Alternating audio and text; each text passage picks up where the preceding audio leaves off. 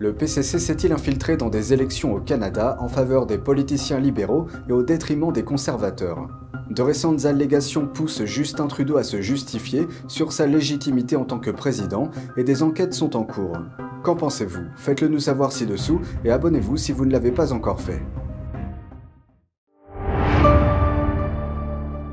Bienvenue dans Regard sur la Chine. Le gouvernement canadien va enquêter sur les allégations d'ingérence électorale de la Chine. Le Premier ministre Justin Trudeau en a fait l'annonce lundi. Voici ce qu'il a dit. Dans les prochains jours, nous nommerons un éminent Canadien au poste de rapporteur spécial indépendant qui aura un vaste mandat pour formuler des recommandations d'experts sur la protection et le renforcement de la confiance des Canadiens dans notre démocratie. Outre la nomination d'un rapporteur spécial indépendant, de nouvelles enquêtes distinctes seront menées sur la base de ces soupçons d'ingérence étrangère. Des médias canadiens ont récemment publié des reportages détaillés faisant état de manœuvres du régime chinois pour interférer dans les élections canadiennes de 2021 et 2019. Les reportages citaient des sources anonymes des services de renseignement. Le mois dernier, un ancien ambassadeur canadien en Chine a témoigné lors d'une audition devant le Congrès canadien. Lors de son intervention, Charles Burton a déclaré que le Parti communiste chinois avait utilisé des médias en langue chinoise au Canada pour intervenir dans les élections fédérales de 2021. En septembre de cette année-là, le député conservateur Kenny Chu, alors très populaire, a perdu son siège. Mais Burton pense que Chu pourrait encore être en poste s'il n'y avait pas eu de campagne de désinformation de la part de Pékin. Je pense que ce qui s'est passé dans le cas de M. Chu, c'est que le jour même de la publication d'un sondage montrant que les conservateurs pourraient former un gouvernement minoritaire, une campagne de désinformation de masse a été lancée sur de nombreux sites web en langue chinoise ciblant des spectateurs au Canada. Chu a voté pour que le traitement des Ouïghours du Xinjiang par le PCC soit considéré comme un génocide.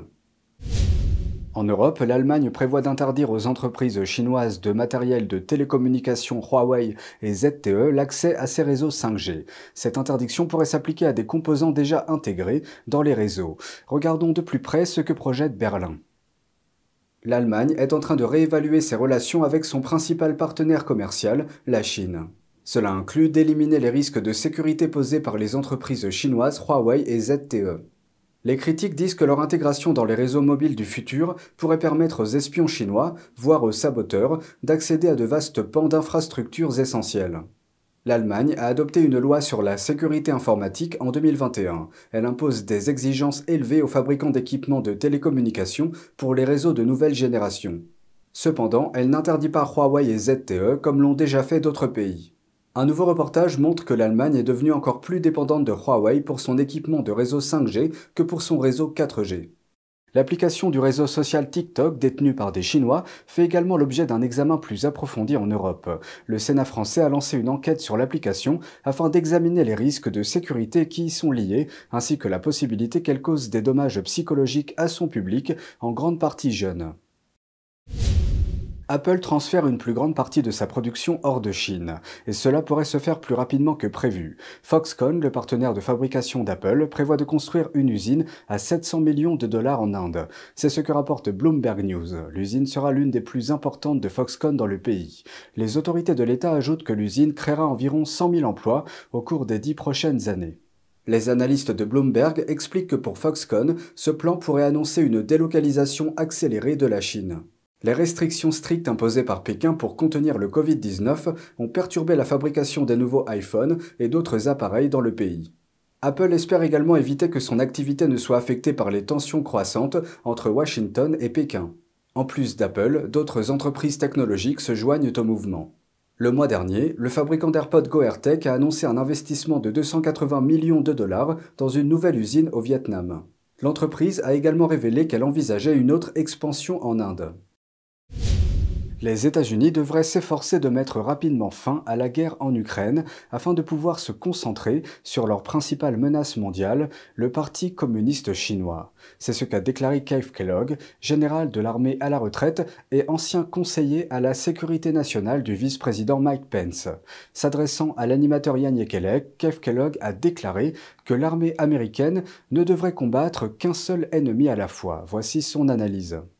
Quand on regarde la politique de sécurité nationale de cette administration, on constate qu'elle ne considère personne comme un adversaire. Il ne considère pas les Russes comme des adversaires, il ne considère pas les Chinois comme des adversaires, mais comme des concurrents. La France est un concurrent, la Chine est un adversaire et nous devons l'examiner. Il a ajouté que tant que les États-Unis n'auront pas retiré les Russes de la scène, ils ne pourront pas se concentrer sur la menace prédominante, à savoir la Chine. Kellogg a insisté sur le fait que les États-Unis devaient faire tout ce qui était en leur pouvoir pour aider l'Ukraine à s'opposer à l'armée russe et à négocier avec les dirigeants russes. Je donnerais le choix à Poutine. Si j'étais le président des États-Unis, je lui dirais de prendre son téléphone, ce que le président Biden n'a pas fait. Il faut appeler Poutine en lui disant, vous avez une option. Nous allons négocier parce qu'il n'y a pas eu de négociation. Vous allez perdre votre armée en Ukraine ou vous allez la ramener chez vous. L'un des deux, ce sera votre choix. Dans le même temps, la Chine déclare qu'elle a décidé de ne pas livrer d'armes à la Russie. Dans un contexte de crise budgétaire généralisée, Pékin appelle les responsables locaux à se serrer la ceinture, et ce alors qu'un déficit budgétaire de plus de 800 milliards d'euros assombrit les perspectives pour 2023. Voici les détails. À l'approche des sessions parlementaires chinoises, le ministre des Finances, Li Yuquan, a fait état du découvert budgétaire du pays l'année dernière. Le chiffre est stupéfiant, 6 000 milliards de yuan, soit plus de 818 milliards d'euros. Pour réduire les niveaux d'endettement, l'IU a exhorté les autorités locales à réduire le coût des opérations administratives. Mais où est passé tout cet argent? Un chroniqueur de The Epoch Times affirme qu'il a servi à payer la facture de la politique du zéro Covid-19 menée par le PCC pendant trois ans. De nombreuses villes se sont empressées de construire des hôpitaux temporaires pour contrer le Covid-19, bien qu'ils aient tous été démolis à ce jour. Les communistes ont également forcé les citoyens à se soumettre à des tests de masse pour le traçage, ce qui a représenté une dépense considérable.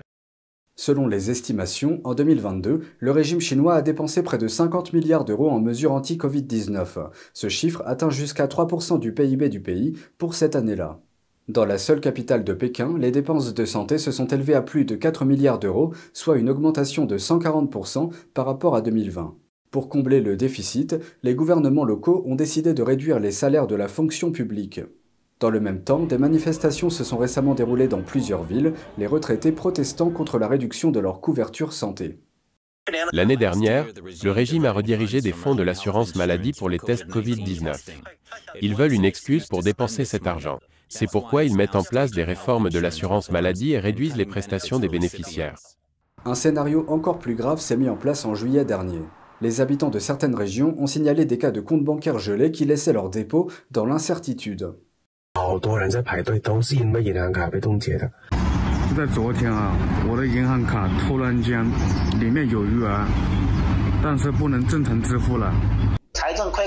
Chaque fois qu'il y a un déficit budgétaire, le PCC commence par le nier. Ensuite, il contourne le problème en redirigeant l'argent qui se trouve ailleurs, non seulement le fonds d'assurance maladie, mais aussi l'épargne des résidents à la banque. C'est pourquoi de nombreuses personnes n'ont pas accès à leurs dépôts. Cependant, ce ne sont pas seulement les restrictions liées au Covid-19 qui ont vidé les caisses de Pékin.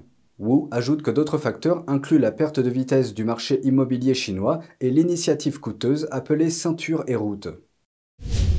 C'est tout pour aujourd'hui, merci d'avoir suivi Regard sur la Chine, on se retrouve demain pour une nouvelle émission, prenez soin de vous et à bientôt.